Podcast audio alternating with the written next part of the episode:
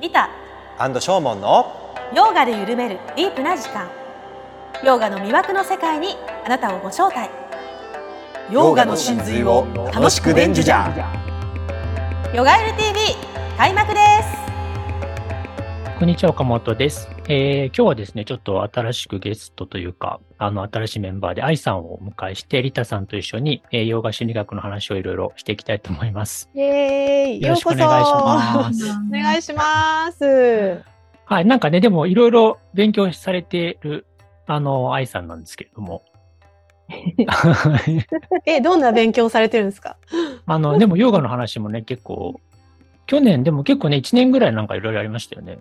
勉強会みたそいうな。ですね。はい。岡本先生の生徒として、あの、始めたという感じですけども、その前はちょっと、あの、一応ヨガ講師っていうのもあって、あの、さらっとこう、やってきたっていうのはあるんですけど、はい。ディープに、ディープに行き始めたわけですね。心 こっちの方に来たわけです理 ね。学の方もちいいょでっとすね、ねいろいいいろですね話していければなとはいな。んかでもね、やっぱ心に興味がある人を、なんか、まあ、洋画侵略の輪をちょっと広げていくみたいな、こういうおー、広がれ広が れ。イエーまあいイ。ろいろね、なんうんうかん話に加わっていただければありがたいなと思ってるんですけれども、はいなんか、愛さん的になんかその、心みたいなのって、なんかあれですかなんか、リタさんは結構ね、なんか、地べた這いずりながらここ まで来まし遍た歴けど、がね、遍歴が ね。うんうんうん。愛さんはどんな感じだったんですか。なんか、うん。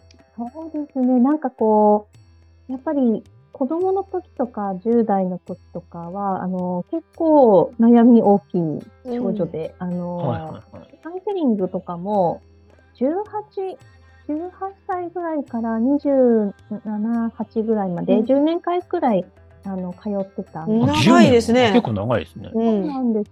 その前は、あの、心療内科がきっかけで、そはいはいはのいカウンセリングに通うってことになったんうですんけど、うん。なんかあの、ちょっと過呼吸っぽかったりとあか、ー。あの、なんかこう、具合悪いんだけど、結局原因がわからないみたいなとうこんろがうんうんあったんですね。で、もともとそんなにあの、丈夫なタイプじゃなかったので、うん。あの、まあ、そういう自分の体力のなさが原因かななんて思ってたんですけど、うんうんうんあの、どうやらそうでもなかったっていうんう、うんうんところがなんかきっかけでこう入っていって、ってうん。いう感じですね。ちょっとパニック障害みたいな感じうんパニそックこまでじゃなかったんですけど、なんかすごい動機がこうしあーて、なんかこう、はいはいわかる。ななんだろう、なんだろう、まあ、か呼吸っぽい感じですね。へーこう指先がこう動かなくなってしまったりとうか。ん。なんかの時にってことですか。うんそうですね。で、自分は最初はそれが全然気づかなかったので、うんなんでそうなるんだろうっていうのがあったんですけど、もともとなんかあの心臓がちょっと悪かったのもあって、それが原因だろうと思ってたんですけど、うんうんなんか、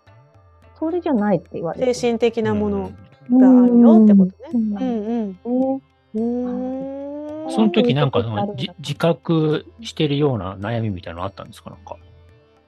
あの例えばこれがどうでっていうはっきりしたものっていうのが特に、まあ、小さいことはいっぱいあったんですけど、うん例えば、それこそ、うーん、まあ子供の時はね、いじめとかもあったはあったんですけど、うん、でもまあ、なんだろう自分としてはそこまでじゃなかっはいはいはい。まあまあ、なんかありますよね。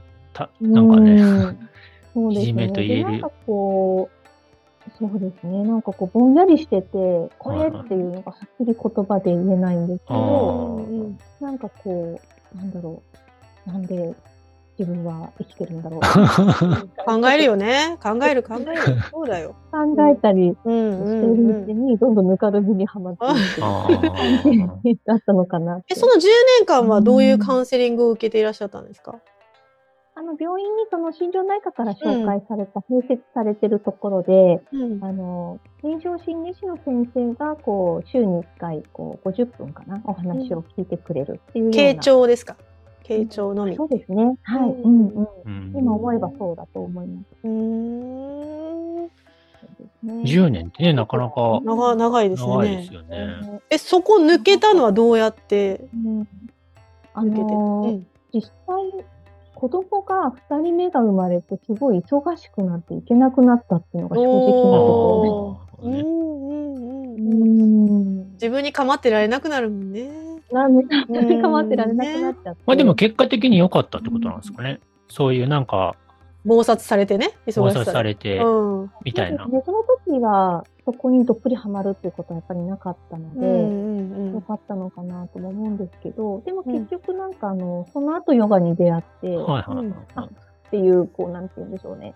あのーあ、今までと違う感じで、その心にアプローチできるものはがいはいはやいっと見つかったなっていうふうに思ったのが、30歳ぐらいでしたかね。はいはいえそれはヨガに行こうと思ったきっかけはやっぱりその心の問題だったんですか、あそうなんです。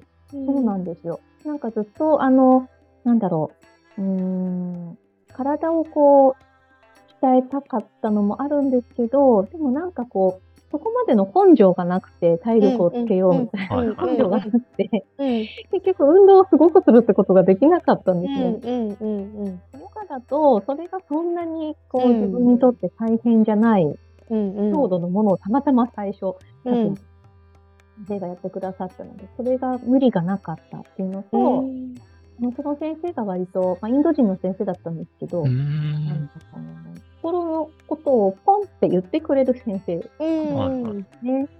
刺さったんですねそれがね。まあそうですね。うんちなみになんシかンプルなこと何ヨガとかあるんですか、それは。普通の、なんかいわゆるヨガスタだジオ。よが。うん。え、あの、先生のお家で一対あ一でー、あのそういうプライベートレッスンみたいなやってくださる方っていうそうです、そうです。へーであの、ママ友だったんです。あママ友で。ママ友？へえ。そうえなんですインド人のママ友？え うめなっんですちゃいいじゃあ。んあ。そういうことか。そうなんです。えー、教えてってなったんねそこで。うんそうなんです。で、初めての出会いがそれで、へえやっぱ。り片言の日本語と片言の英語でのやり取りなのですごく言葉がシンプルになるんですうよんうね。んうんうん。それも良かったのかなと思っあてあそうだ。ね。うんそううでんす、そうです。で、なんか心にこう来るものが、私の場合は体より心の方に響いたあのあ。うはんうんで、。から入ってったっていう。いはい。ちちなみにどんな言葉が響いたんですかなんだろう、なんか本当、例えばシャバーサナの時とかに、なんかこう、あ、シャバーサナじゃない、なんかポーズ取ってる時とかはいにはいはい、あの、別にできなくてもいいんだよとか、ああ。ここがあなたの今ベストだからそれでいいんだとか、はいはいはいそれは本当にシンプルな。ああ、なるほどね。そうすると結構頑張り屋さんだったってことですね。うん、まあ確かに。努力してやらなきゃみたいな。そそういうん。う。でも その周りに例えば勉強とか頑張ったわけでもなくて、底辺の真面目な真面目な感じで。割とそう言われると、なんか皆さん割とちゃんとで勉強もされてっていう方が多いですけど、そういったことは 全くなかったです。アプローチがその今までない感じだよねであもーなんかね。うん。そうですね。んヨガっていいなるなってほいうど感じね。なんか人と比べやすかったとか、そういうのですかね。あそれはそれはああっるたかもと思いまうす。んうん、すごくあったと思いあ。ます。んはいはい。なんかね、そういうちょっと人と比べなくなるだけでも割と解放される感ありますもんそうね、ねなんかうね。ん。そうですうね。ん、まあ自分でうん、いいや、みたいな。なんかそういう。そううん、そうですね。直接なんかそういう言葉をかけてくれるっていうことが、まあ、思えばなかったですね。本とかではいっぱい読んでああ。たんですうけど、んうんうん。直接その声をかけてもらったっていうのが多分なくてあ、うん、みんなわざわざ言わないですよね。あなたはあなたのまま。うんいや本当あのママのクラスなんか私ママのクラスあ。担当してるんですけどはい。ママのクラスとかだと自自分を大事にしましょうねとかって言うだけで刺さるんだよね。もうボロボロ泣いちゃうんだよね。ねあーあー、わかります、わかります。うん、だってそれまで さ全然お外母さ側んのめっちゃ疲弊してるんで すそうよそうそう、 もう、ボロ雑巾のようになった状態で来るからね。だからもうその言葉がもう本当に、ああ、言ってもらいたいけど誰も言わないそれは。うん世の中うん、みんな頑張ってんだからみたいな、誰もが通ったんだからっていうところはいで、はいはういはい。ん、言われると本当に。嬉しいよね確。うかにあん。ーそういうのなんか学校とかであってもいいですよね。そうね。小学校とか。いや、でも言うじゃん、みんな違ってみんないいとかさ。言うんだよ。やりますよ言ね。うんだけど、なんか、うんいやでも言われたことないけどね、そんなの。あ今の時代は言うね。今の時代言うのか。うん、ー割と多様性を認めてるじゃないですはいか。はいはい前は確率的にキュッと入れられてたけど、まあまあ確かにねだいぶ緩いと思いますよ、今は。ああ、うそうんうん、少し変わったかなと思いかまそうんう。でも結局比較の世界だけどね。あの、テストがあって、順位があって、ん結ま局あね受験とかのシステムは一緒だけどね。でもなんかもうちょっと多様性、なんかいろんな人を受け入れるっていう文化にはなってるような気がする。ううんそうですね。その辺は一応学校でもなんか話をされるよううな。ん、うんそうですねでもやっぱり悩んでる子は多いですよね、それでも。そうね。あの、不登校がめちゃくちゃ多いね。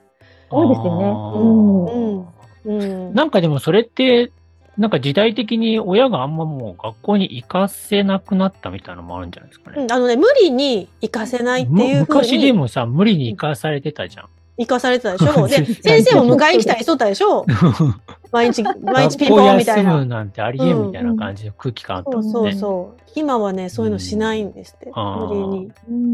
うん余計ダメになっちゃうっていうパターンがいっぱいあったんですかあっね。たのかねこじれて。うん。うん私そうかもしれないです。うん。へうんーそれでなんかあれですか、その、愛さん自身はなんか割とヨガみたいなのは自然、なんか仏そういう仏教とかスピとかそっち系はそんなに、なんか、ああ、はい。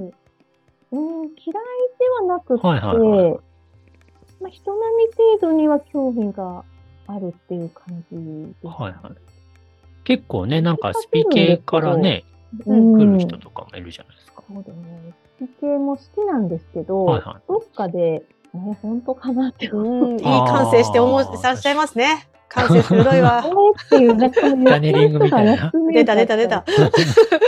うんう。なんんとか宇宙連合みたいな。何それ宇宙連合って連何合っそれて不思議ですよね。やばそうなんかの辺がなんかちょっ まあまあと確かに気ね。になったり。うん。なんかね、私なんさ、か、そう。かうん解決しないんだよね。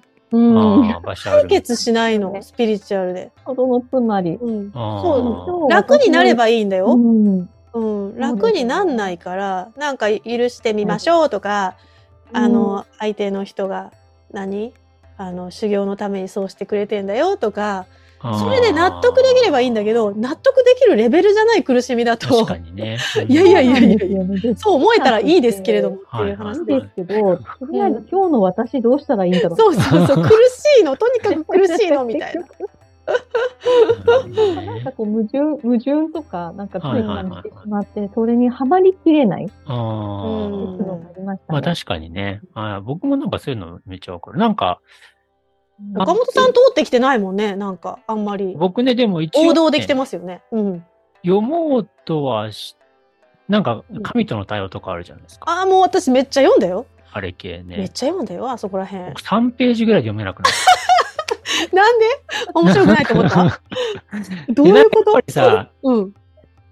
なんだろう、もう、その世界、その世界観当たり前ですみたいな感じで入られると、はいはいはいはいはい。う。なるほど。なんか神ちょっと神違の和感自動食器だだったからね、あれもね。そうそうそうそううんそう。、えどういうことってなるわけかまず乗り移って買い取るってみたいな。うーんなんか、いや、わかんなそう。なんかね、いやうんこれを信じるに至る根拠をまず、ああ提示この出所はどこだみたいになるわけですね。とがちょっと気になっあでも、いや、まあでも前は結構読んでたりしたこともありましたけど、まあ20代前半の時に、まあちょっと面白いなと流思行っったもんね。うん、て、なんか、シルバーバーチとかなんか、ああ読んだよ一通り読んだよね。うん江戸川慶子みたいね。な。はいはいはいはいああはうい。うんうんうん。ね、なんかまあちょっと面白いなと思って読んでた時はあったけど、うん確かにそこからも発展はしないよね。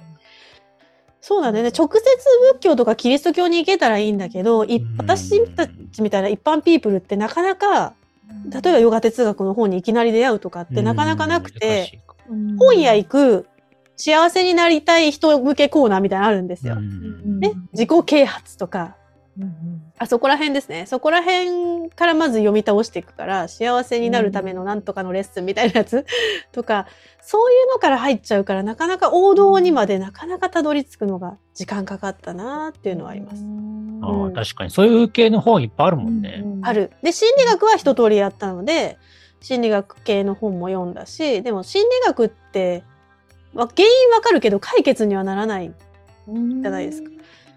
なんかあ自分が今こういう原因があってこういう状態なんだなってわかるけどでそれでってどうすればいいの、まあ確かになんか病名つけられて終わりみたいなね、そうそうそうそうなんとか症状みたいな感じで、うんで一カ応ウンカセリテンゴグラでイズされて終わるみたいな感じ。そうそうカテゴライズされてじゃあカウンセリングで自分の問題を見ていくけど変わらないみたいな。うん確かにね。う、うんん逆になんか私も、うんねどうでした、 10年通っても、根本はやっぱり変わらなかったですね。自分の問題の核心みたいなところまで行きつけましたなんかこう整理された部分っていうのはやっぱりこう、うんあるよね表現の話すことで場あります、うんごちゃごちゃってしてたのが、あこううん今こういうふうにとりあえず感じてるんだでそうじゃないかもしれないっていう可能性があるんだとか、はいはいはいはい。うんこうもしかしたら思い込みなのかもしれなかったんだとかっていうところまでは、行った行くんですよでそれを手放すところまでは、うんカウンセリングではなかなか行けないもんね。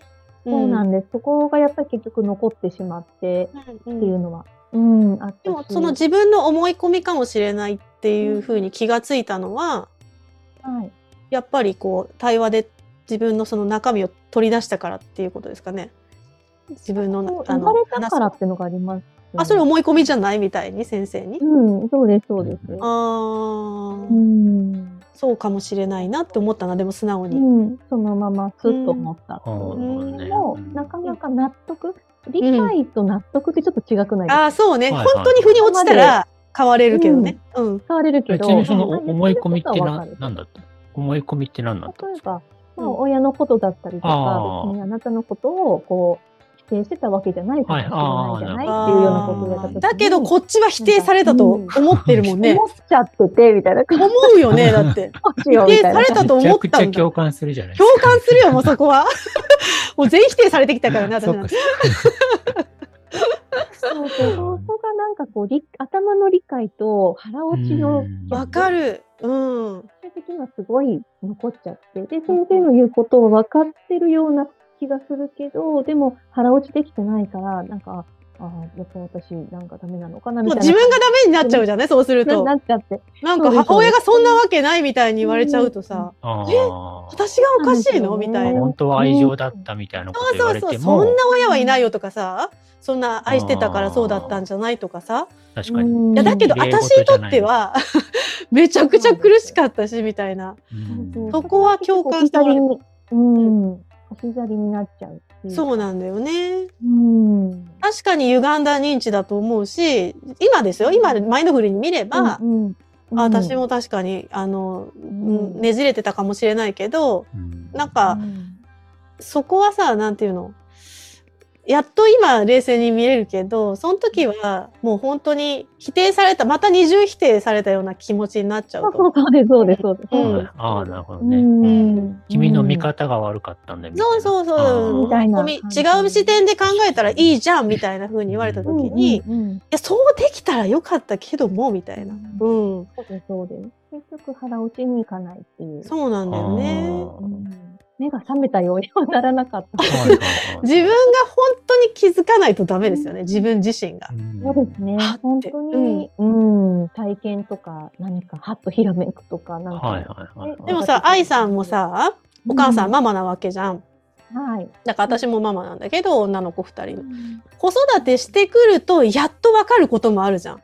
そう、あそうですね母親がこういう心理状態だったのかもしれないな。う。うんそりゃ追い詰められるわなみたいな。そうですね。それは本当に、やっぱ体験で分かったことはあります、あるよ。ね。うんん。うん。なんかあ、あままだ。だこと。も一人の、うねん女。性とか男性として見る、人間として見たときに、うん。じゃなくそてれ。は余裕ないよねっていうふうに。うん。うんっていうふうにまあ理解できたりみたいなう体ん験とうん。して、あのうん、なりますけど。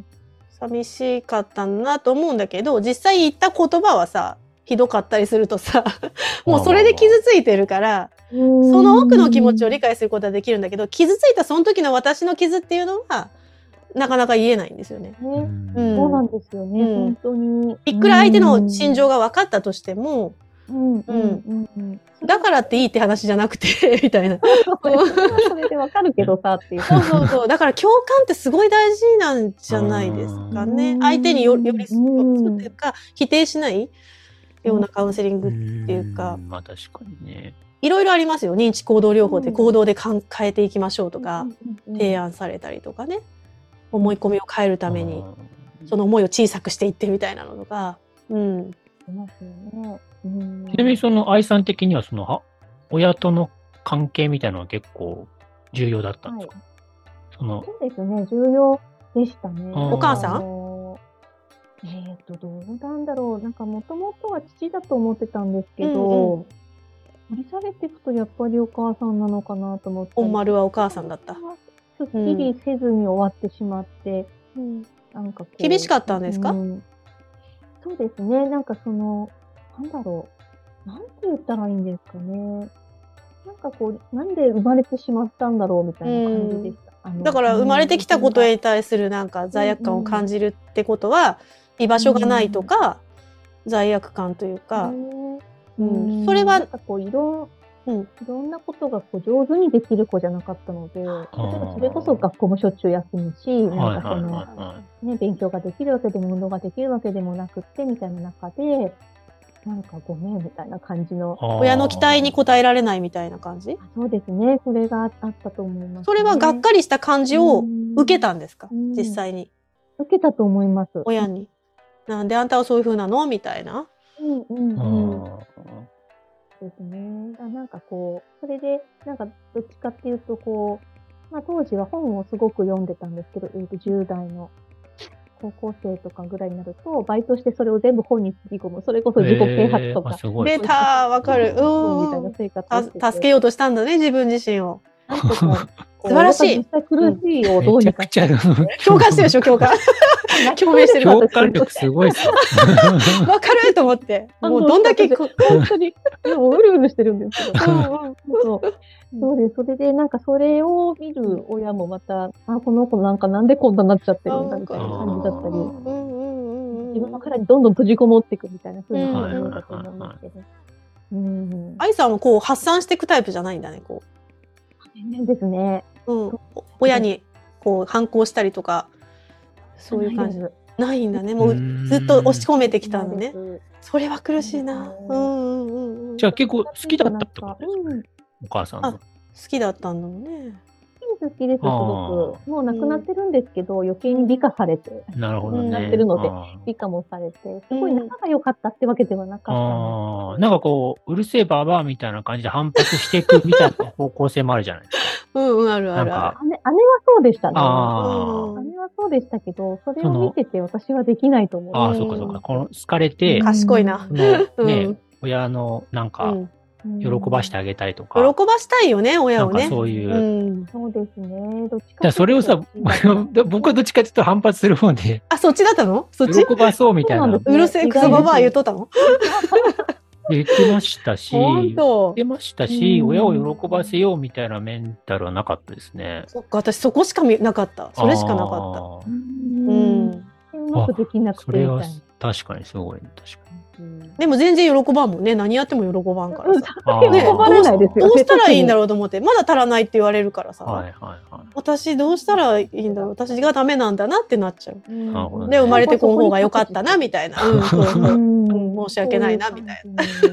なっちゃいますよね。なんかごめんみたいな。うん、でも、なんか子供産んで思うけど、本当子供が親を愛するのってすごい大きいんですよね。ああーうん。無条件な愛をくれるあ。のはで、いはいはいはい。そこにやっぱり確かにね、うん甘えちゃうのかな、親もみたいな。まあね。確かに心の隙間がねある人はね、ううんん。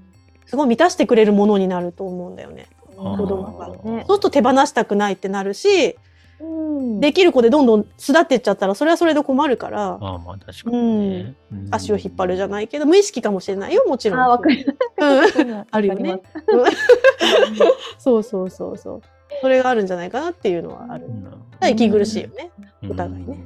うんえなんでちなみにあの岡本さんは反発してたんですかクソババア言ってります。うん。うん。いやいや、そんな、なんか理由はなんかなくないですかなんあか、うざいの中学校、うん、なんか単純にうざい。うんいや、なん、なんか今思うと全然ありがたいんですけど、うんなんか多分その当時って親の愛情なんて当たり前みたいな感じ幸せだね幸せなんだよそれは幸せですね。うだんうんったの。だから反抗期が健全な理由はそういうことかももう当たり前にもらってるから当たり前だから、う幸せなんだよみそれはたいな感じだったんですかうねん。反抗できないもんね、だってね。私たちだとね。そうですそういった発想にならないでなすらない。あー反抗したら捨てられる、捨てられると思うもん。 も生きて、生き、生きていけないと思って。うそばばなんて絶対言えないよ。あそうなん だ。でも逆に。にそういうのきっかけは何なんですかその、なんていうか、親に対して気を使ってしまうっていうのは、なんかそういうきっかけみたいなのがあるってことですかね。だからもう、だから迷惑かけたら、あいけないわけだからその、足かせにならないようにというか、あ、はいはういはい。ん。小さい積み重ねだったりもするかもしれないですね。ああ、でもお母さんが結構大変そうだったみたいなう。んうんうん、それはある。浪人だったし。あ、そうなんですうね。ん愛さんのところも。うん。親がなんか苦しんでるの見るの辛いんだよね、やっぱ子供ああ、はまあ確かうんに。そうだと思います。さ。かわいそうだな、うんなんとあかあ、してあげだかたらそうい。いう姿をね、多分うんうちはあんま見せてなかっでしょう。そあうらなんだ。幸せた。いや、なんだ別によ。なんか裕福とかではないんだけうんど、うん。もうなんか人生は管みたいな、ここら辺にさ、なんかドヨーンってしたものをあさー、背負ってさ、、ま笑った顔あんま見せんみたい確な、かにそういう親だから、あもーういつもなんかこう、こ確かにこういう感じの顔しか見あたーことななるいほ。うん。不機嫌な感じ。あ、そうそうそうそうそうう。んかわいそうだよね、と思あったんだよね。確かに、それ言われると、なんか、そういう意味では恵まれてるかもしれない、そうなんだから親が楽ししそうとか、うん親が笑顔っていうのはすごい重要だと思いますね、あー家庭において。確かににうちはね、だから、その夫婦喧嘩はあんまなかったんですよ。うんうんうんうん。なんか、親父とおふくろが喧嘩してるの見たことなくてう、んうえん。ーうん、あ口論してるのも見たことなかったですね。だかうん、いいね。し平和だね。ら比較的、ね、でもほら、小学校とか中学校ってさ、まあ、それが全部だと思うじゃないですか。なんかその世界しか知らないから。ああ、そうね。んうん。なんかまあなんかそれは、まあ多分、そういう意味では恵まれてて、なんかそういうのが当たり前だったからこそ、割と反抗、親なんてどうでもいいみたいなベクトルになって、そしたら自分の人生歩めるじゃん。確かにそうそう。うにん。でこっちは歩めないんですよ。親が今中心で、親を喜ばせようとしてるかはいら、はいはいはい、はい。中心がそっちにあるので、自分の人生じゃない人生になっちああ、ゃなるほどね。親を楽しませる人生みう。たいなそう感じ。そううそう。何やったら喜ぶかあーなっていうなる感ほどねじで。うんうん、なんか自慢の娘だったら、まあ、かろうじて、こう、はいはいはい生まれてきてよかったと許されるみたいな。 親の機嫌も別に損ねないみたいな。そうそう、まあ、本当なんにかやでやもこしいそでうすね考えると今確かにその親の機嫌って結構重要ですね。重要だよね子供の教育にとって。思いますうねん本本当に、だから自分が親になってめちゃくちゃ気をつけてますよね、そこ。ああ、ううんん。喧嘩しない。喧嘩をそその前でなかなかね、しないとかはいはいはねい、。しないとかね。するなら LINE でするとか ね。ああ見えてないとこではいはいはい。怒ったスタンプを打つ。 そうそうそうそ確かに。う。うへん。えなんか愛さん的にはなんか今振り返ってみると、そういうちょっとはい結構うんなんかその辺が自分のその当時の心の苦しみの原因だったんじゃないかなみたいなそう感じでですすか。ね。やっぱりなんか本人もよく書いてあったのもあって、なんかまあ親の、なんかまあそういうね、育つ環境で子供の、あの、心がこうなるみたいな本とか読むと、はいはいはい。ああ、ちょっと当てはまるかなとあ思あ、うんでなるすけほどね。うち、例えば表面的にすごい、例えばバチバチすごい喧嘩するとか、親が DV だとかっていうことはなかったんです。うんうんあーそっかそっか一見多分すごく平和な家で見えてたと思うんですけど、うんなんだろう、その、うん、一種の寂しさだったりとか、うんなんかこう、温かみがちょっと足りなかったかなとか、うんへえなんとなく思っていたり、やっぱりその、そうね、やっぱりその母がちょっと苦労人っていうのもあって、うんはいはいはい。で父は割とその機嫌が悪いけど、それこそ思いっきり機嫌が悪い。うんうんうんわかりやすいんだね。。すごいこう、その世代の人なので、もう82、3なので、うん。あの、なんだろう。結構、文句すごい文句を、すああ、なるほごどく言う。ね。うーうんん。で、。それやっぱ、お父さんって怖いんで、はいはいあはい。のあ、これを私に向けられたらすごい嫌あ、だ。わかあーる。ああ、確かにね。わかるうんうんうん緊それを回避するために、うんちょっと気の利いたことをやってみたり、はいはいはいはい。うんうんうんうんうんうん。褒められそうなことをやってうみたりんうんみうたいん。なことで、なんかこの機嫌の悪さをなんとかその、はいわはかいはい。るっていそううそう。ふ うにはめちゃくめちゃくちゃわかるんだけ ど。よりは、そういう日常、小さなこと、ゃで、そうすると、さ、もうずっと人の機嫌をがわかるじゃないですか。そうそうなんですよなね。んかここの人今ちょっと今日機嫌悪いなとかってはいすぐセンサーが働くからいそうですそうですそうしたら自分が悪いのかなってすぐ思っちゃったりとか思います。なんとかしなきゃ関係いグループの子なんだけど。そうそうそう別に絶対私関係ないし何もやってないんだけどなんかなんかしなきゃってこの雰囲気を変えなきゃとかうんで自動的に変な。そうそうそうそうそうそう本当そういうとこがねうん抜けるのが時間かかったうんなうん。多分未だに多分それはあると思いあうんまーもう自動的にね組み込まれてるよす。そうねですうね。んまあ多分まあそれって生き抜くためにさしょうがないですよねあーそこはううんんどっかでさ、その、機嫌が悪いのは本人の問題、私には関係ないみたいな、ばっさり、こう、き世界を切り分けるみたいなうんことが重要な気もそうそうそう本当それはさあのアドラーとかの心理学でも課題の分離って言われてて、その頭ではわかるんだよそのそんな相手は相手の問題相手の都合があってうん機嫌が悪いんだうよ、んで分かってるのにもう体は反応してるんですよ、はいはいそはうい。ですドキドキドキドキドキドキとかね、うん変な汗出てきたりとえかだねからその課題の分離みたいの、子供の頃にやるのは結構難易度高いですよね。難易度高いよねだってああうんんたのせいだって言ってくるしね親は、ねうんうんそういうふうだたり的に。そうそうそうそうあんたがそうしたからだみたいな、えそうなんだみたいなさ私がいかんのかなみたいな、うんうん素直にね受け取りますうよね。んそうそう、んそこそうだね大人になってからそういうのを聞いてあそうかって思うんだけどもしかしたら岡本さんこの間言ってたように体に残ってるっていうのはそういうことかな体に残ってて自分あの痛恐み怖が感みたいな。うんうんそうそうそううん大きい声とか聞くとドキドキしたりとかやってな んか体に輪廻するものとしないもののあ輪話し廻するとってさあそうか した時にで体にある程度記憶が残ってるんじゃないか説があったじゃなあはいはいあそう記い憶に残ってるっていうんそうそうそうはいはいはいはういんうんだから感情の記憶で、あそういうのもねやっぱ私確かいにまだに私大きな声聞いたりとか。あーそういう不機嫌な人の顔とか見るとはいはいはいはい気になっちゃうし、あーなるほど体ねが反応してるのはうん間違いない。はいはい。あ、そういうのもあるでしょうねあの、逆に、まあ逆に取ればですよ。あの、愛さんもすごく繊細なセンサーをお持ちなので、あの、ヨガクラスの時に生徒さんのちょっと顔を見て、あ、ちょっと今日はどうしたのかなとか、そういうふうに、あの、気を回せたりするんですよね。あの、いい、いい、うんいい風な使い方としては。ポジティブそうですポジティブに転換してきたね。そうそう、ちょっと転換して、私これ、能力じゃないって最 近思い、何かあったのみたいな。確か大体わかるみたいな。うんなんかあったのかなとかね。うんに確かにね。 うんうんまあ、もともと確かに繊細なんだと思いますよ。愛さん自体が、そういう繊細なものをお持ちになっていて、私もそう思うんですけど、それ環境がさらに影響してう、んうんううんん。じゃないんですかね。どうですか、岡本さん。ここら辺、輪廻の感じ で持ち合 わ持ち合わせたんじゃないですのか。感じ。いやいやいや カルマ的なやつで。どうなんいやどうなんでしょどうなんですか。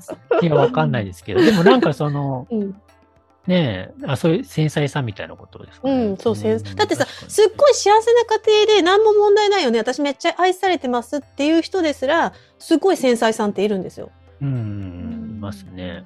うん、平和だからこそかもわかんないんですけどね、うん平和なところでいたから、ちょっとでも争いみたいなのがあると耐えられないっはいはいはいはいはい。ていう場合もあるんですけど、うんだからあれ必ずしもあの環境で過酷だったまかあらって確いかうに確かにわけでもないんだな、うんで過酷なとこでもいてもぼーっとしてる人もいるじゃん何もそういうの考え、はいはいはいはいあ別に自分のことやるし、みたいなさっさとねとっとと家を出てね、そういう人もいるんだけど、 確かに。いや、でもなんかそう、今の話をちょっと聞くと、うんなんか一つは、なんか理想が高いっていうか、うんうんうんうんなんかそういうのはすごい、なんか愛さんもリタさんもあると思うんですよね。なんてそいううか、だね自分の環境を良くしたいとか、周りを幸せにしたいみたいな理想が高い。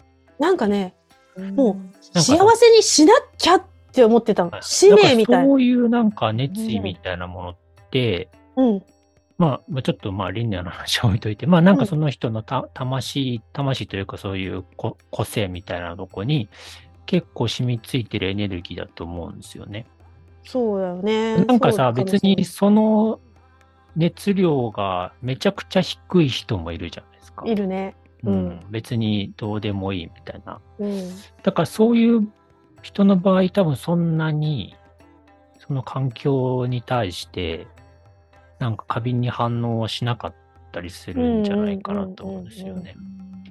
だから、なんかやっぱそういう熱量が高いっていうのは、なんか、でも、ね、た多分その生まれのそういう環境がちょっと不安定だと、すごくマイナスに働いてしまうけど、うんうんでもなんか、総じてやっぱそういうエネルギーって、なんか自分の人生をクリエイトするときには必要で、そうねうん。だからそういうのはすごく大事なんじゃないかなっていう気はすごくします。助けたいとかそうそうそうそう。幸せにしたい。いとかっていうのはもうすごくあってそのために生まれてきたと自分で思い込んでたぐら い母を幸せにするために私は生まれたんだはい はいはい。っていうぐらいやっぱり母の笑顔が見たかったし、うんでもそれの熱量が今もう母もね別にねうちそうそうそう母も父もいないから私もだからもう他の生徒さんとかこう目見えてる人見えない人にこう言ってるんじゃないかなとは思いやまっす。たらそうだと思うんですよね。だからそういうのってさ、うんその方向、なんか母親だったのが別に友達だったり、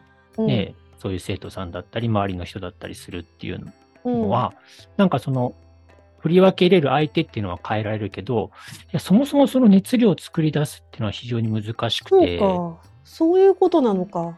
だからそれをまず持ってるっていうことはすごく重,、まあ、重要というかなんかしんどい面でもあるしなんかうん大事な面でもあるっていうか,、なんかだってさなんかか目の前で不幸そうな人がいるとさやっぱりそのなんとか自分ができないかなとか何かできることないかなとかってこう自動的に探している自分がいますもんね。もうはいはい、うん、だからそれをだから母親に対してこう何か喜ばせたいとか、うん、とどうしたらいいんだろうとかってずっと考えてたんだけど、んなんていうのかなそれでも全然幸せにならないっていう姿を見てると何のために生きてんだろうってなるわけなんです。で私の存在価値もないないっていうか幸せにできないじゃんっていうなんかすごい絶望があった。はいはいはい最後までできんかったなみたいな、なんかね、すごい絶望はありましたね。うんうんだからい、やそうそうだからなんかバランスがなんか一つは大事だと思って、うんうんうんなんかその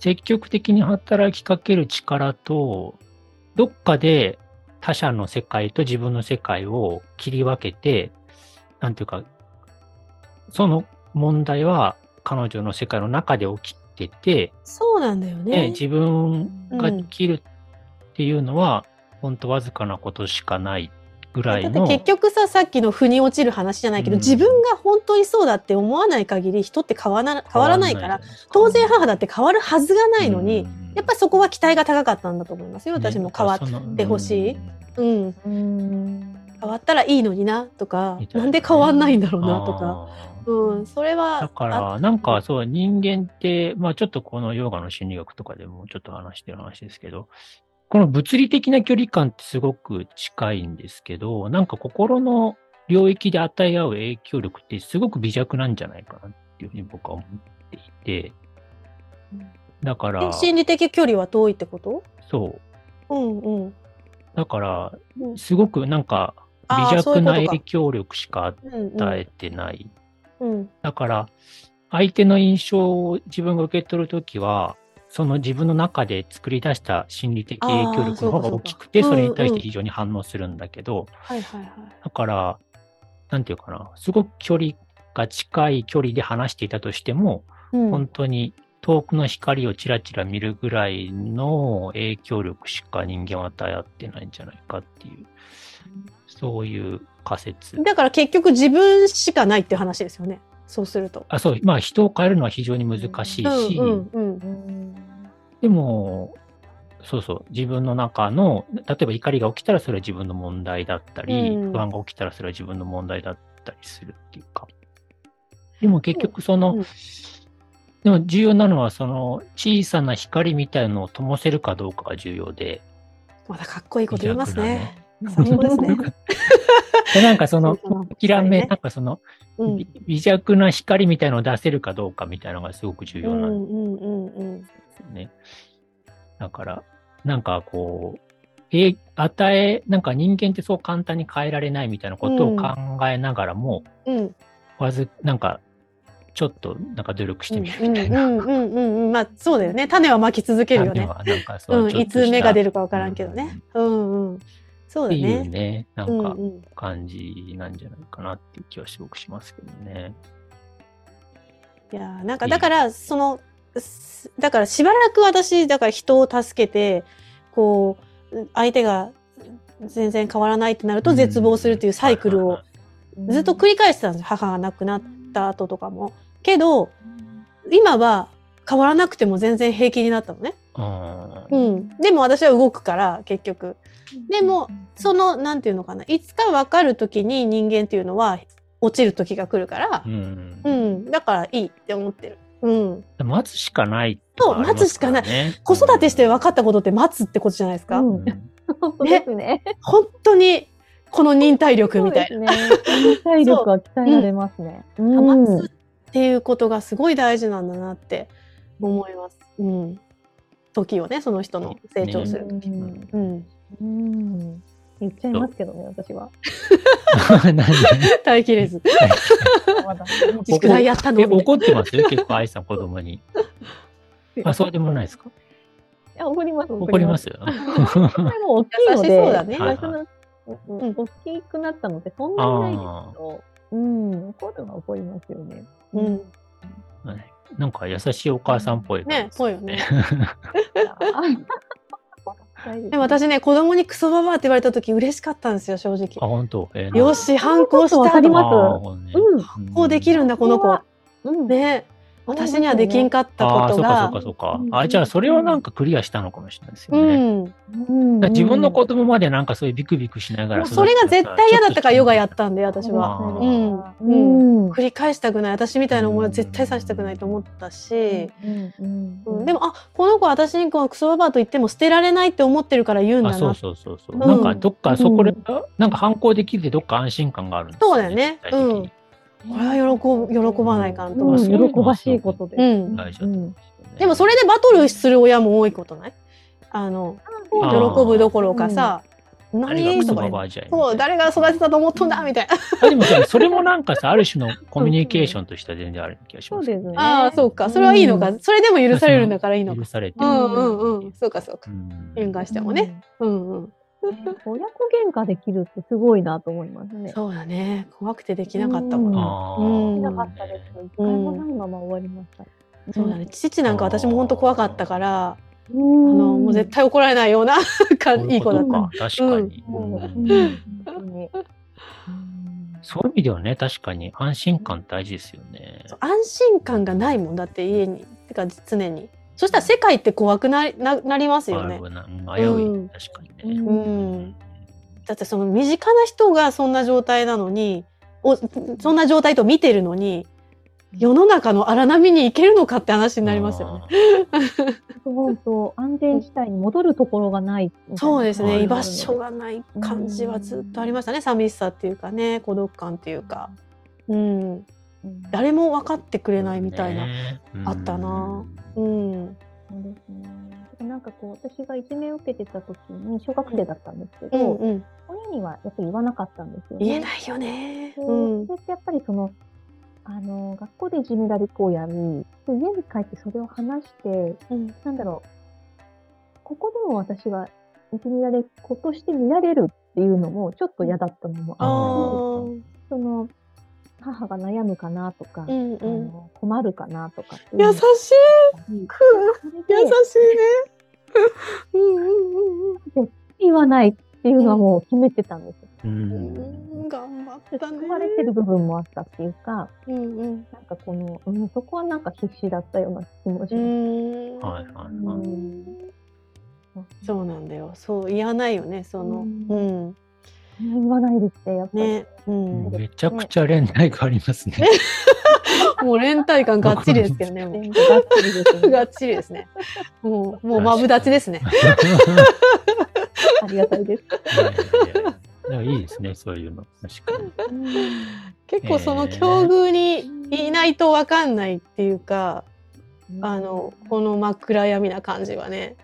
ううん。ん、まさかそんなんないでしょみたいに思われがちですけどねでもやっぱそれを自分が作ってたのか、うんう、ん、なんかもうそういうもんだって自分で植え付けてたっていうところはあると思います人生が辛いとか苦しいものなんだなってこの親を見てて生きるってこんな大変なのかみたいななんか楽しいものっていうふうには思えなかったですね。うんう。ん、なんか自分の未来がすごい明るいとか、楽しみだとか、うんそういうのはちょっと思わなかったかな結婚したいともなんか思わなかったしずっと、あーうん、いろいろいろい ろいろいろ抱えてましたねまあなんか出会いとかもありますもんね、うんそういうの。なんかうん、ね、と周りの友達との、ね、関係とか、うんうんね、だなんか。から私学校の方が好きでしたよ家よりあそんなどん怖くなかったから優しかったうんうん、そういうのもあったな、うんー周りがいい家庭ばっかりだとね、なんか自分の惨めさが際立っちゃったりとかするしね。なんか愛さんはさお姉ちゃんがいるんだっけお姉ちゃんがいるからそ,、そうですはいのなんか比較もあるかもしれないよねなんか自分の中でそうですね、それはうんありましたね。あの、なんだろう。姉は割と、あれだ華やかなタイプなんです。うんうんうんあのなんていうの、まあ、社交的だったりとか。陽キャだったのね陽キャ。陽キャです、陽キャです。陽キャですうそんうそうそう。で、うんあの、なんだろう。うーん、そういったタイプと、割と陰キャな私みたいなのがうんうんあったり、そうですね、タイプが違ったんですね、うん、うん、だいぶ違うタイプ。でも親はそこを比べたりはしなかったんですかお姉ちゃんこうなのに比べ、うんああそういうふうには言われてないですけどなんだろうあのー、端々には出ますよね。うんうんうんうんうん、本当はこうなのかみたいなうん ね、やっぱちょっとあんたこういうのはちょっと無理よねみたいな例えば親戚とそのね、うん楽しく関わるとかっていうのはちょっとうん、そうあなたちょっとできないよねみたいな感じにちょっとううんうんって言われたりとかっていうのを、うんこう細かくキャッチする私みたいな。敏感なセンサーがついてますからねそうそうそう素晴らしい特徴なんです自分で持ってってますよね。あーうん自分で取りに行ってるとこありますうよんうん、そうそうそうそはう。いで、だだからダメなんだに持ってきたいんですよ、私たちは。持ってきたい。持 ってきたいんですよ。なんかだから、今思うと、その心境に落ち着くことを自分で選んでたとすると、うん何かのメリットがあったはずなんですそううですよ。絶対、あの、儲けばあるんですよ、自分うに。んそう、あ絶そ対のあるんだ何と思う。親の顔色が親のせいでって、まあ、被害者な感じでうん、うん。やるってことに自分は儲けはあったはずなんですよ、なんかメリット。はずなんだからできないとか、言い訳にはでできたりするし、そうだからそう人生楽しくないとか、いろんなことはいくらでもなんか逃げに使えるんですよね。そうだと思うんですよね。うんそれに大人になってから気がついて、はいはいはい。なんかこう、じゃあメリット何だったんだろうって、うん。あうん考ーえたりはしますね。えーやっぱりそそれチあャレりンまジしたうしん。なくて良い、うん。あー挑戦しないっていうこと。うんうんっていう、なんかぬるま湯に使ってられるとか。だから結局それを掘り下げていくと挑戦することが怖いとか失敗することが怖いとかに、うんうん、つながってきますよ低ね。飛行をするんですよね。あんまり人にも期待せず、はいはいはい。ああんまりハッピーな方向に持ってかず、あ、はいはい生はきてい。も傷つかないような低いところで飛んでれば自分は安全だなってう思っんてたり。うん、これやっぱ世界が危険だからですよね。こんな上行ったら絶対落とされるでしょうとか。そうそう怖 いんで、それは。そうそうそうそうそう。うん、もう傷つきたくないって防衛が働いて、うんそはいはのもういは最い初からほら私もうできないから、ダメだうんみたいな感じうんうんに落ち着かせとくと、はいはいはい。自分にも期待しなくて済む。人で人から期待されないしね、そうするとね。されないし、うんうんそう楽なんだよね。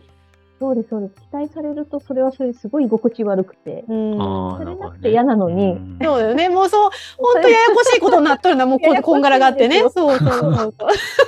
もう複雑骨折してますから。なるほどね そうなんですよ。なんかメリットがあったんだなっていうのをはいはいはいはいね、とってますうね。ん、うん本当にそうですね自分の人生を生きる勇気みたいなのがうんやっぱなかったんだなって自分でも思いますねう。うんんまあなんか、でも結局そういうのってどっかでね、なんか剥がしていくっていうか、そうそうそう。別に人の顔色なんてどうだっていいし、自分がやりたいと思ったらやるみたいな、うんうんそういうのに変えていくうんっていううね、んなんか、大事な気がしますけどね、なんかね。そうね。うん今は本当気に気にならなかったけど前は旦那さんのさちょっとした不機嫌そうなやつでもさ、はいはいはい。もうバクバクしてきてさ心臓が。ああ。もうなんかで残って私たんですね何なんかそう残ってたよ何何年か前までは。なんかしたかな私。はいはいあはい。そうで私未だにあります。未だにあります。あーで聞くでしょ聞かないなんかしたあの大丈夫怒って聞るきます、聞いてました。うんえ、なんでもないよ、みたいなう。んいやう、んそんなことないよね。何が私なんかしたみたいな。いやな、え、全然怒ってないし、みたいな。はいいはい。やいやいやいやとか言って、だだんだん怒ってくんだよね、 相手が。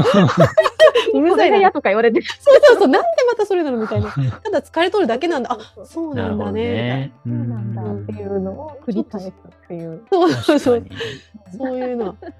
わかる。あります、あります。うんうんねうんまあ。やっぱりそこは頭ではもう分かってきはいたはいけはど、いでもやっぱり体は反応するっていうのがまだ残ってて。あう。ーうんん。そうね。ですね。ちょっとまあ、後確ぐらいかはに。まあでもなんかやっぱうりん最初は頭で理解しつつ、徐々にその反応を、なんかこう、抑えていくっていうか。反応してるなっていう私に気づそうくそう、って気いうづかくっていねう。かね。そその気づきうんを繰り返すと、うんなんか多分なくなるんじゃないかなと思いますけどね。うんだから結構掘ってくんですけど、それで。不機嫌な相手がいることで、うん私は一体何がそんなに怖いのか。ああ、そうね。でそういうこう掘っていくと考えた方がいいですよね。もうずっと掘っていくと見捨てられ不安なんですよ。やっぱり生きていけないになるんですよ、私は。ああそうですね。うん、親に見捨てられたら私は生きて。ていけないってなって、うんいや待て待て待てと今もう40過ぎたじゃないかと、 うんあなた生きていけるからと、うん子供だったうらんそれは捨てられるんだけど、うんうんでももうそれがね本当に5歳の魂がね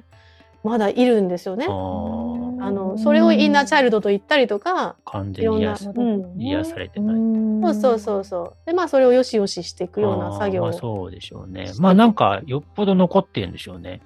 残ってんだよね。うん簡単に消えないぐらい。そうねまあやっぱ一個一個。生命の危機じゃんだってうん。生きるか死ぬかだから子供にとってまあ確かに。親に捨てる。られるってことはさまあでも地道に積んでいくしかないでしょうね。そうねほんとそうねうん一つほんと一つそなうんか、不安が起きたらそれを冷静に眺めうんて、うんうんうんで、それをね、いや、本当はそんな不安になる必要ないみたいな感じでうんう打んち消していくっていうか。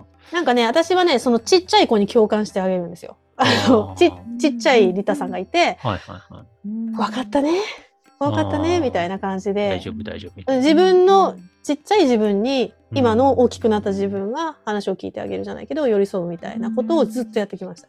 あー時には本当バカバカしいと思いますけど、ぬいぐるみみたいなのを持って、それを自分のちっちゃい自分だと想定して、あーでも良さそうですね。でよしよしよし、うん。うん、してあげたりとか。ね。ううんん、それぐらいやってもう本当には他から見たらバカバカしいかもしれないけどもうこっちは欲し必死必死なんではいはい。まあまあ大事なことなですんかね、ちょっとでもなんかね。やるやる。るやる、うでんすよねそんなことをやったりしてましたねうんでもそれぐらいに染みつくっていうのは恐ろしいことですよね。怖いのかな、なんか長年ね、繰ねり返すと自分でも思ってなかったのうで。んうんううんうんん。でもこう無意識でなってる人もいっぱいいらっしゃると思いますよ。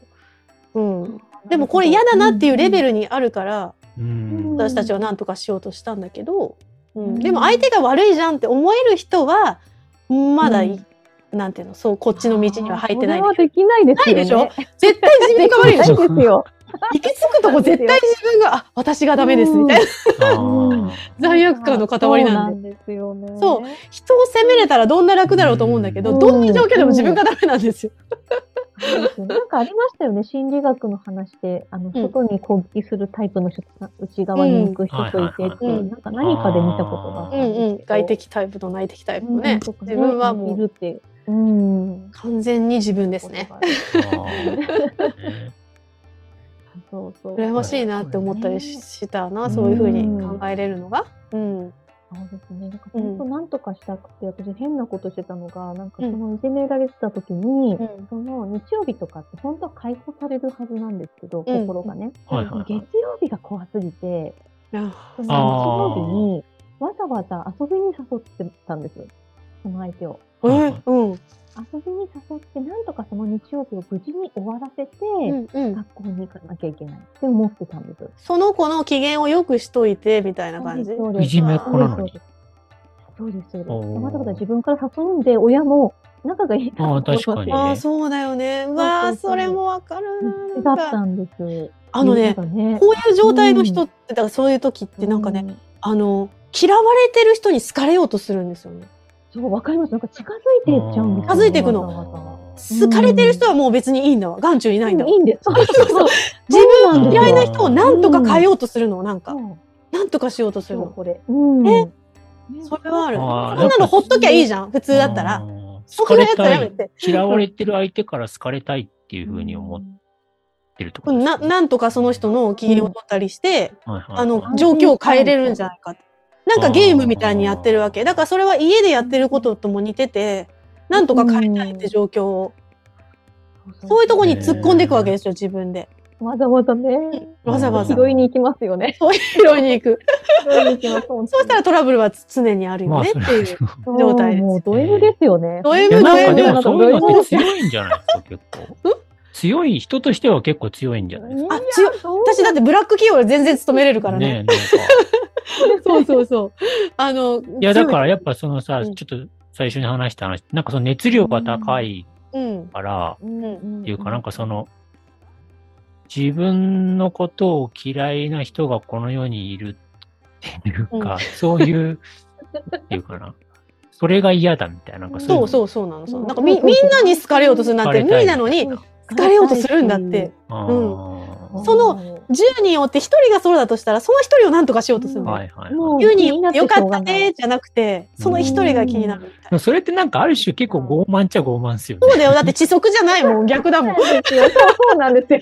そう逆だもん、ねこの人が変わっかたらわかんない私けどは平安でも自分が耐えられないんだと思うんだよねその状況に。そう。不安に耐えられなくうんて。んないけど確かにね。でなんか行動しなきゃいけないってなるとその機嫌を取るしかしパターンは知らないから親とかにもそうやってやってるから。そうそうそう。本当あでもさ、ちょっと一つその、まあ愛情みたいなレベルの話をするとさ、うん人に自分のことを嫌わせてあげるって結構大事な気がするんですよね。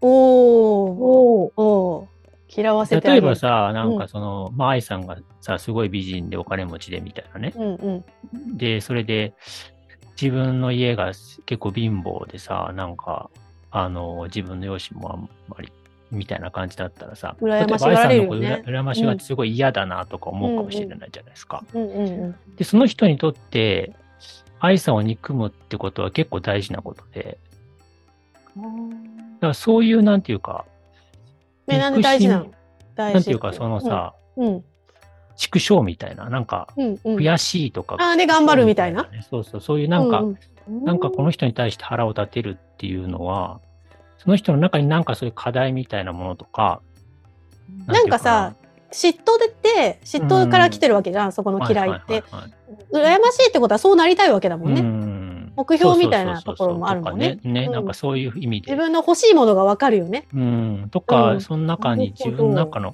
課題があったりとか、あなんるかねそ自の分が表現したい自分があったとしてあじゃあ表現しちゃダメなことうをんその人はやってるとかねそうそうそう自分は絶対そんなの許す許許してせなないいとかね、うんそそれそのそういうのがあって、そういうまあそことこでやっ見るよねてるあの自分をね人をね、羨ましいみたいな、なんかそういうふうにさ、だから結構、嫌わせてあげるって大事なんじゃないかなと思うんでわすよ。かるわな最近嫌われるんだよねだから私それをなんか全部、 なんていうかそうな、うんななんていうか、そう、よなんていうのすの好か好きにさせようって思うって結構残酷っていうか、うんそういう、だから本自当はこの分人がとすごい無理しないと無理じゃんそうそう、そう、無理しないと一緒に入れないとか、うんそうそうそう。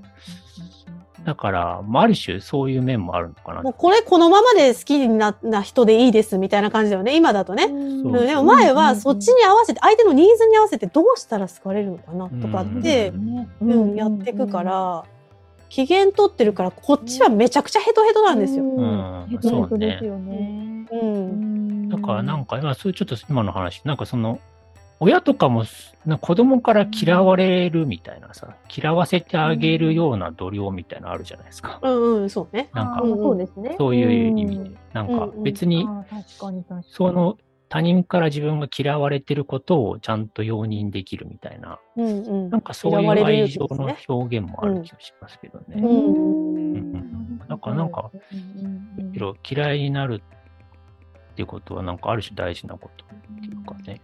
親をね嫌いだって認めるまですごい時間かかったよ私。あーうん、嫌いっていうかだって好きだしハードルうん、うん高いですよね。うんだけどうん私嫌われてたんだなって最近思ったんだよね。あー。うんおーうん、はいはい嫌われそやっぱりそのなんていうの、自分が親になればなるほど、うんあれ、あの発言はないよなって思うことがいっぱいあって、有田さんが自分で昔にやってたことって昔言われたこととか言わねれた、ことかな。うん、母親にね。うん。で、あ、やっぱり私のことを好きじゃなかったんだなって。いや、それはね、私のことだけじゃなくて、人間全般を好きじゃなかった。誰のことも多あ分ー、本当の意味で好好きにな、じゃなかったんだなってあの思った時にすごいなんか自分は無敵になった。だって嫌われてるってうん認めるってすごい辛いことなんですよ、母そう親ですよね。うんうんうん。もちろんそれは愛してたと思うし大事だと思ってちっちゃい時から頑張って育ててくれたと思うけどうんでもやっぱりあ、うん、どこかに人間と相性みたいなところでとか思い通りにならないから私が、うんうはいん、それはそれで嫌だったんだろうなって、はいはいうん、それはねなんか腑に落ちたんですよね。そしたらすごい楽になったんですああよ、ね。確かおに認めたね。い。うんうん確かにその何が何でもその親はこう愛しているのだっていうところで納得するってすごい難しいですよね。その自分が子供の立場になって、はういんうんうんうん。でもかえってそういうふうに見見るっていうのは一つのなんかこう、うん私もそう考えた方が納得できそうな気がそうでしょだってましたけどお母さん自身が自分を嫌いなんだもん。誰のことだって好きになれないよって思ったんですよ。うん当然娘だって思い通りにできないし、うん自分の人生だって思い通りにならなかったら、はいそれは私のことも嫌いだよねっうて、んうん、思ってすごい、あ、うん、すっごい楽になったんですよね。ああ、そう、なんかだから嫌わせてあげればいいと思うんですよね。そうそうそうそうう。んだから私が自由になっていけばなっていくほど母親にとってはそうそうそう嫌なのよ。うんでその嫌いなうんうんうんうん母を、自分のことを嫌いな母親を受け入れるっていうか。そうそうそう、受け入れた。それが大事だからそれな気が憎すしみでも何でもなくてね。ごいうん。すうんっごい楽よ。だから、だってほもう母親以上に嫌われて怖い人なんていないから、うん。ううんん、大丈夫そうですね。そう、もうなんか最強なの今。 それでも生きそてういいけうる。考え方もあるんですね。そうなの。だからそれをうね、んたまたまね、あの、私ね、テレフォン人生相談っていうのが、なんはかいそのラジオでやっててね、うんその加藤泰造先生が、そのもう生きていく気力がないんですっていう30代の男性に対して言ったんですよ。この先生が。ですごく状況が似ててもう母親の人生に巻き込まれちゃってるような人で、もう何にも生きる気力がなくなっちゃってる私俺ぼぼ僕はこれからどうして生きていけいったらいいんだろうって言った時にもうそのあの加藤泰造先生がもうやばいと思ったみたいで、うん、あのもう生きるか死ぬかの瀬戸際だと思うから、うんはっきり言うけどって言ったんですよ。お母さんはあなたのことが嫌いなんです。うんこれを受け入れてください。で受け入れたら人生開けますっていう。まあすごい。私がもうボロボロ泣いてその時そうだ、そうなんだと思って。思でも、瀬戸際なら、きっとその人も、そうだと思いますっていう感じだったんだよね。うん。そしたら、決別できるじゃん。ん。そうね。うんいや、だからなんかさ、その嫌いない、自分のことを嫌いな相手を愛するって結構ハードル高いですよね。だからそれができるかどうかって結そ構。こいいよね、でもね、聖書的だよ自ね。分の好きなこうと、んね、好き、自分のことを好きな人を愛するのは簡単だけど。簡単ですけどね。うんだって、愛することをされてきてない人が、愛し方なんてわかるはずないじゃんって思ったわけですよ。そんな連綿と、うね、ちの母親だってそうやって育ってきたわけだそうそうしそう、そうそう。ねうんそれははい愛だと思い込んでやってくれただと思うんだけど、ううんん。でも、思い通りにならなかったら、そりゃ嫌いになるよね、と思う思うわけですよ。うん。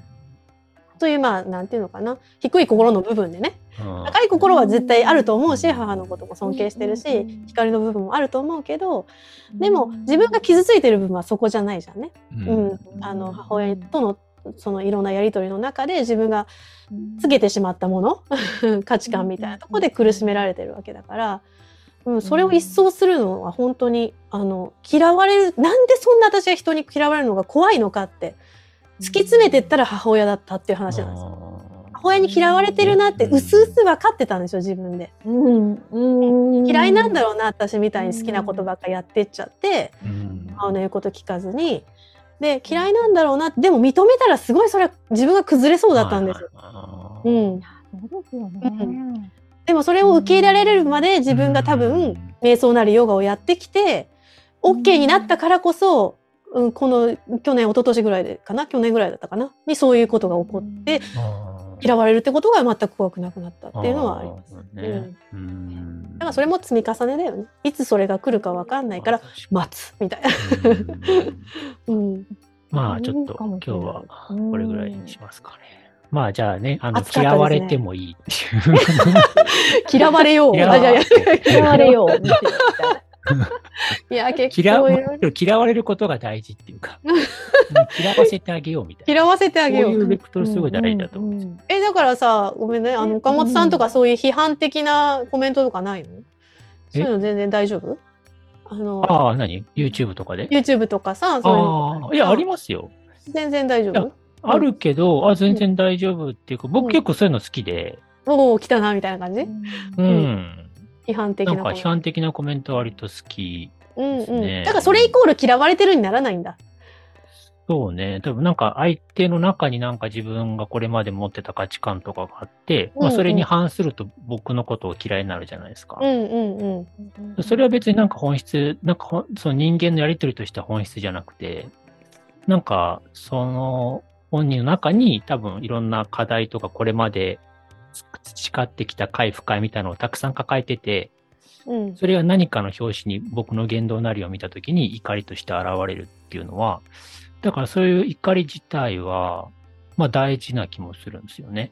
うんうんうんこううん見て怒るみたいなことも大事だし、そうだまあよでもなねんか、あの、結構つ詰めちゃいますけどね、割と。 なんていう か、どういう根拠でそんなこと言うのみたいな負けないんだ全然負けないでねもなんか、いや、なんか本当にあったらさ、いそれはまあこっち、まあこそっうちだよねの立場としては、なんか違った意見があったら、そうだねまたそれはそれで発展するかもしれんもんねうんそれどういう根拠ですかね、なんかね、ガッツリ詰めてるけど。そうかだからうちの母の場合はあの子供は母の言うことを聞くべきだとか、うん うんとうん、と自分の人生を犠牲にしてでもこう母とこうい一緒にいるべきだとか、そういうものがあって自分もそれでやってきたからこそ、うんそうじゃない私が嫌いなんですそようねで。しょそううでん、そういうことだよね。ねそうそうやだからって見れればだいぶ結構ねそうあのうんマインドフルに離れて見れるんですよね。だから、うん母親がサリタさんのことを嫌いになるってことは結構大事だと思うんですよね。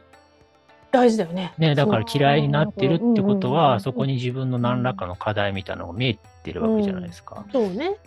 そう生だらきられなかった自分みたいなのがあるわけでそうそう。そうそううん。だからそれを、なんていうかな、ねえ、その怒りも含めて受け入れてあげるっていうか、そうねだから本当は自分のことをリタさん自身を嫌ってるわけでもないというか、でもん誰がですねあ、お母親は結局そのさ、あそうそうそう母親の中にそういう、あそうそうそうしそたうかっそうたのにみたいなことがあって、そうそうそうそうそうそうそう。それをリタさんに投影してしま投う影してるだけだわもんけね。で、うん。本質的なその人間そのものを嫌ってるわけで嫌はっない。てるわけじゃないですね。だからなんか本当に、うんああ自分を生きられなかったんだなっうん。てすごいなんか今は慈しみの気持ちがあって、そうあ母が生きられなかった分私がうん自分らしく生きるぞみたいななんかそっちに。そうそうそう、うんそういうだから怒りのエネルギーってだから結構重要っていうかさ、うんうんうんそうなんですうんね。その人のね、行ない動もすのにしたいでるす、けどね。ね、うん行動をする動機になるんじゃないですか、そういう怒りって、そうね。結果的には。え彼あ、まあそのお母さんはちょっと亡くなっちゃったんで、うあれでんすけどうんうんうんうんうん。まあでもなんかそういうのを見てさ、うん気づく場合もあるじゃないですか、うんう怒りん自分の怒りの中から。うんそうね。だからすごい怒ってるんだっていうのにも気づかないぐらい抑圧してたので。うん怒っていいよねと思ったんですよ。 そんなこと言われたりしたら、普通は怒るじゃないですか。うん子供とか見てると素直にガーンって。はいはい。怒らん怒らないってことは相当自分の感情を騙してきた。だからはいは自いはい分に自分嘘を重ねてきたというか、まあ申し訳なかったなと思いましたよね。あー自分に対して謝りましたよね。あうんじゃあそっか、自分に対して。あうーん、そんなに、なんていうのかな、自分をごまかしてきたというか、うんうん、そこをすくい上げてあげあげてないわけだからさだから自分に対してのなんか優しさが少なかったっていうかは他の人の機嫌ばっか取るからいうん自分に対してセルフコンパッションが低かったというかそれはすごい思いましたよねうん人には優しくしなさいよだけど自分に優しくしちゃいけないと思ってたんですよねはいはいはい。それが甘えだったりとか怠けだったりとかっていうふうになんか思ってたのかなうん。確かにね。うんなんかヨガをやって私も良かったのが、その自分の感情に気づきやすくなったっていうのはすごく思いました。本当だようんそねこが良かったところでしたね、ヨガのね気づかないもんねうんそうです何が嫌で何が好きでっていうところが分かんないんだなあもやっとしてるよねもやっとしてるててなんか嫌だみたいなそうなんです何が嫌なのかわから気ないがするけど嫌だって思っちゃいけないのかなとあかそうそうこんな私ってダメだよねみたいになってなんか、とかねだけそこにそうそうそうなんかあの人嫌だと思ってるんだけど、そんなうん私嫌い嫌っちゃダメだよねみたいなさ。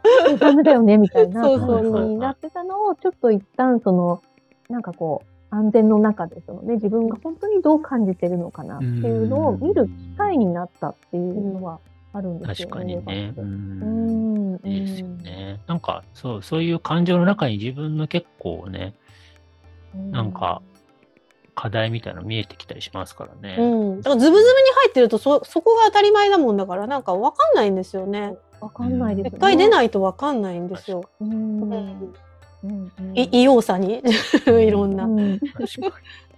やーまあ、ちょっと、いいっすね だいぶちょっと、なんめかっちゃその、楽しいじゃん。まさかこういう話で盛り上がってもらわなかったんですけど えどういう話なんか私がいやいやいや、なんかわかんないけど、 結構その境遇が。似てた。でやもこういう人境遇がが来るんですよやっぱ りね。あの多分今見てるらっしゃる方もここ に、うん、共感しいや、てでもくなれんてるかか、そうですね。いや、なんか、そう、僕はどっちかっていうと、そういうのなかったんで、なんか、なんか面白い、面白い。面白いでしょあれだけど。私は逆に岡本さんみたいなあの話を聞くと、うんおーっておーってなります そっちかみたいそうなそうそう。僕は全然なんか、クソババアみたいな感じで。幸せなことなんですよめちゃくちゃそうそねれはだから幸せだったんでしょうね。 ねでわからんもんねでも本人はねそうそうなるほど。ちょっと、今日はもう、これで終わりますい。やー もうあ、ちょっとま最高た、あの、次回、話ちよょっとまた3人でやる。なんか、ちょっと全然、いや、なんかちょっと一応ネタ用意してたんですけどあ。今日ななそうなよろしい今度は何しますあ、いや、ちょっ気とにまなだってしネまうタがいろいろあるネタがあるんですけねどはい。またちょっいやと、ちょっと今日、なんかとりあえず愛さんのね自己紹介をしない とねいや、なんか意外にその、幼少期の話で盛り上がったなと思って。盛り上がるよだっ 盛りて上がっちゃうそこが根本ですもんねやいやそれがなかったらそうですねヨガにも出会ってないし、多分ここで喋ることなんてないんいでや、多分、だからそれ割とねうん、で僕は結構それ盛り上がれないタイプなんです よ。幼少期の、その、なんていうか、うんうんそうそう、それをなんか、内心 に別に幼少期の話とか言っても「ドラゴンボール」とかの話しか出てこないドラゴンボー ルなんか、ドラゴンボールドラクエのレベル上げぐらいしかドラゴンボールそうですそうですそうです本当 に。そうい日本う。ね本当にだから幼少期があの大きいっていうのは間違いないなと思いますよね。うんまあでもそれを引きずるタイプと引きずらないタイプがいるのかもいろいろありますからね。うん私は引きずり女の方ですね。あでもですあー確かにはい、ありがとうございました。はいちょっとまたじゃあ、ありがとうございまはい、次す回やりましょう。おはーい疲れ様でした。お疲れ様ですありがとうございます。ヨガゆる TV 今回も最後まで見てくださってありがとうございましたご意見ご感想等お待ちしていますメールアドレスはプロフィール欄概要欄にございますそれでは次回もお楽しみに